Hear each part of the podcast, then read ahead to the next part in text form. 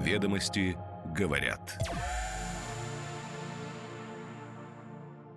Доброе утро! Сегодня пятница, 15 декабря. С вами «Ведомости говорят». Коротко и информативно о самых интересных новостях главной деловой газеты страны. Сегодня «Ведомости говорят», что президент России провел первую после начала военной операции на Украине большую пресс-конференцию, которая после объединения с прямой линией получила и новое название – «Итоги года с Владимиром Путиным». На этот раз о планах он почти не говорил, но рассказал об экономическом росте, международном сотрудничестве, ценах на яйца и своем отношении к охоте на ведьм. Российские активы производителя водки «Хортица» могут перейти в управление Росимуществу. Ранее в отношении владельца предприятия Евгения Черняка возбудили уголовное дело за финансирование ВСУ. Первый софт для платежных терминалов включили в реестр Минцифры. Сейчас он совместим только с устройствами «Атолл», но может использоваться и другими вендорами. Центробанк изменил режим счетов типа С в рамках подготовки почвы для обмена заблокированными активами. Но некоторые изменения могут быть попыткой стабилизировать курс рубля и закрыть пробелы в регулировании, говорят эксперты. Теперь подробности. Ведомости говорят. С 12 по 26 декабря этого года на сайте ведомости.ру проходит акция Оформите подписку на полгода за 2024 рубля или на год за 4024 рубля.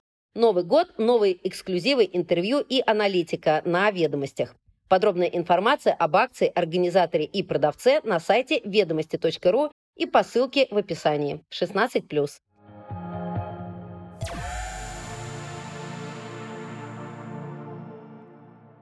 4 часа и 4 минуты продлилась объединенная прямая линия и пресс-конференция президента России.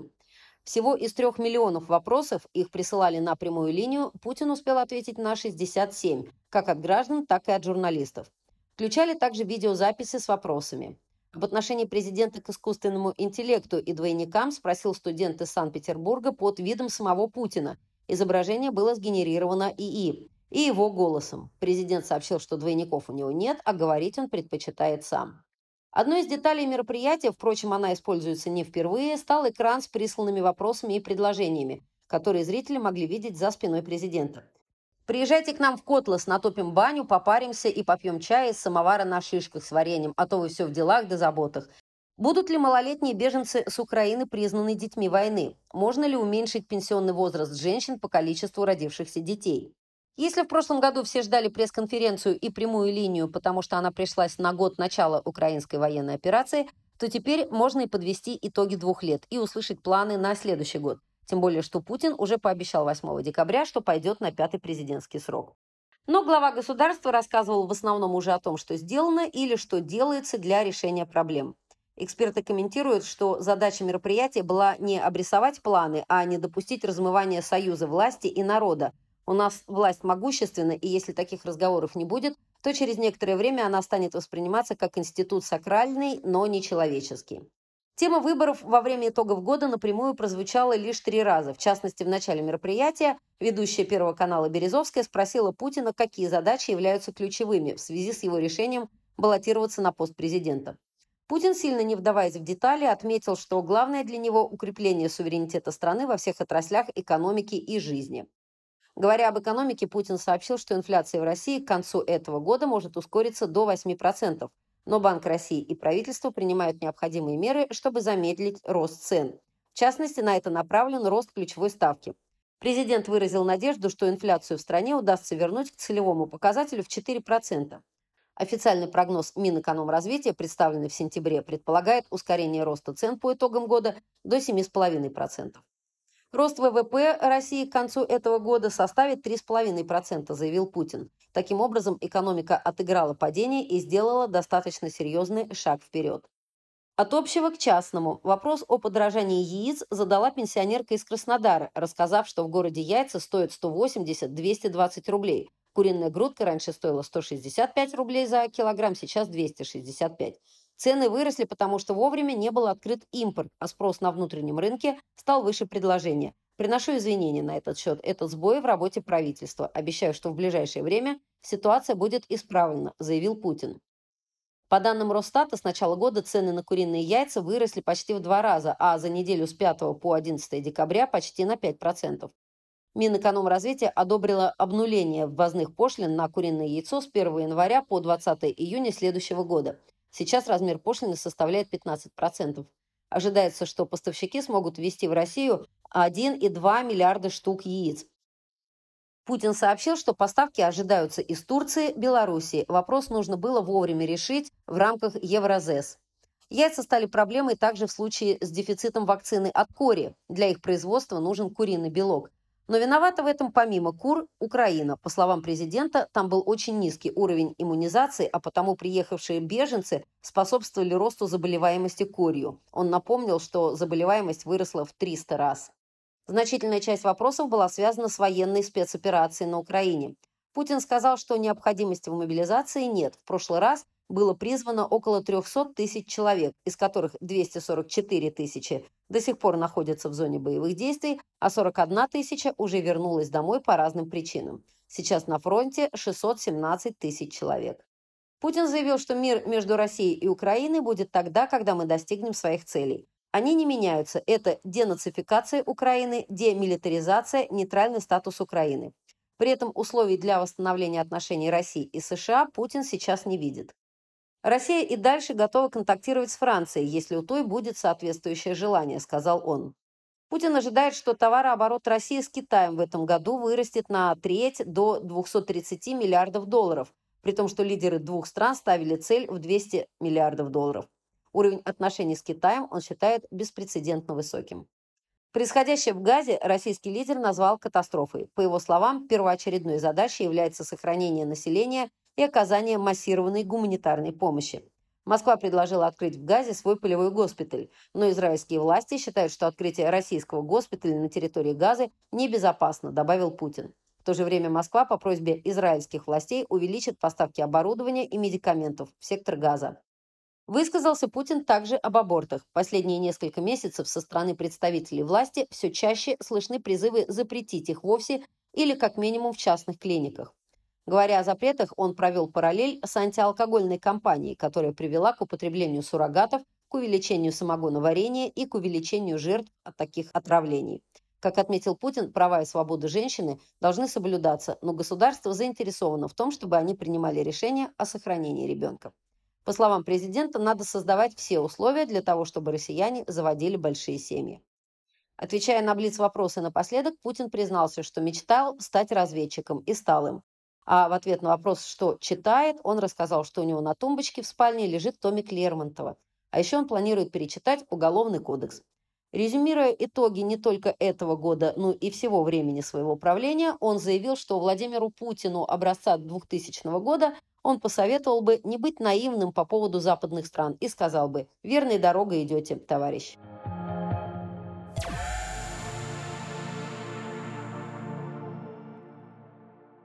Российские активы производителя водки «Хортица» могут перейти в управление Росимуществу. Ранее в отношении владельца предприятия Евгения Чернака возбудили уголовное дело за финансирование ВСУ. Минфин России готовит проект изменений, предусматривающий введение временного управления в отношении российских активов международного алкогольного холдинга Global Spirits. Речь идет о девяти юридических лицах, которые могут входить в холдинг. По словам одного из собеседников ведомостей, данная мера необходима в связи с тем, что владелец холдинга Евгений Чернак подозревается в финансировании вооруженных сил Украины. На данный момент он объявлен в розыск. Global Spirits – крупнейший в Европе международный алкогольный холдинг, говорится на его сайте. Продукция группы экспортируется более чем в 87 стран мира. Введение временного управления позволит лишить иностранного собственника возможности распоряжаться своими активами в России, отмечают юристы. Помимо этого, временное управление не дает собственникам из недружественных стран получать прибыль от деятельности в России. В дальнейшем компании могут даже национализировать, чтобы продать инвестору, готовому развивать заводы.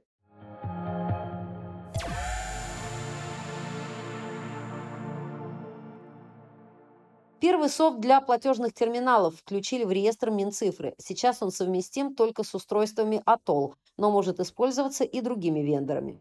Представитель Минцифры подтвердил факт включения OS в реестр отечественного ПО. OS разработана на базе Android Open Source Project версии 7.10.11 и использует исходный код и базовые функции Android, уточнил представитель Atoll. По его словам, ОС обладает модификациями и доработками, необходимыми для работы устройств на территории России, а базовые настройки позволяют отключить Google Mobile Services и защитить тем самым устройство от возможных внешних воздействий.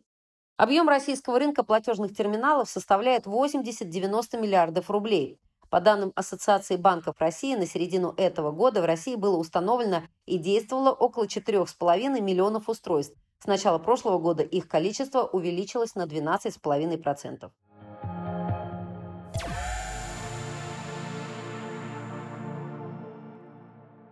Банк России изменил режим спецсчетов типа С, где блокируются средства нерезидентов. Представитель ЦБ пояснил ведомостям, что в первую очередь изменения были нужны для исполнения указа президента, который устанавливает возможность для россиян продать заблокированные иностранные ценные бумаги недружественным нерезидентам за счет денег на спецсчетах. Эти изменения позволяют направлять средства со счетов типа С на выкуп иностранных ценных бумаг согласно установленной указом процедуре и зачислять их обратно, если сделка не состоится, говорит представитель Центробанка. Но в режим счетов типа С внесены и другие точечные изменения. Например, появилась возможность брокеру и доверительному управляющему списывать свою комиссию, а также опция зачислять и списывать обязательные платежи, подлежащие уплате в соответствии с российским бюджетным законодательством, налоги, пошлины, сборы и другое. При этом исключена норма об уплате налогов со счета типа С резидентами, так как они уплачивают налоги с иных счетов в России, добавляет представитель ЦБ. Другое изменение коснулось возможности покупки нерезидентами ОФЗ за счет средств на спецсчетах. Теперь приобретать государственные российские облигации иностранцы могут только на первичных аукционах, но не на вторичном рынке.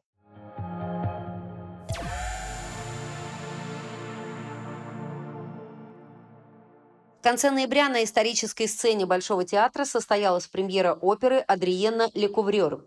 Поставил ее худрук театра имени Пушкина Евгений Писарев. Под его руководством этот театр стал одной из самых успешных столичных площадок.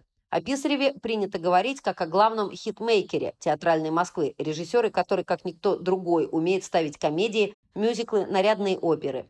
Пойти на Писарева автоматически означает пойти на крепкий, яркий и остроумный спектакль. Он завоевал бесчисленное количество театральных премий и взрастил целое поколение театральных звезд, включая Александру Урсуляк и Викторию Исакову. В интервью «Ведомостям» режиссер рассказал, зачем драматическому режиссеру ставить оперу и что заставляет его верить в театр-праздник. «Ведомости говорят».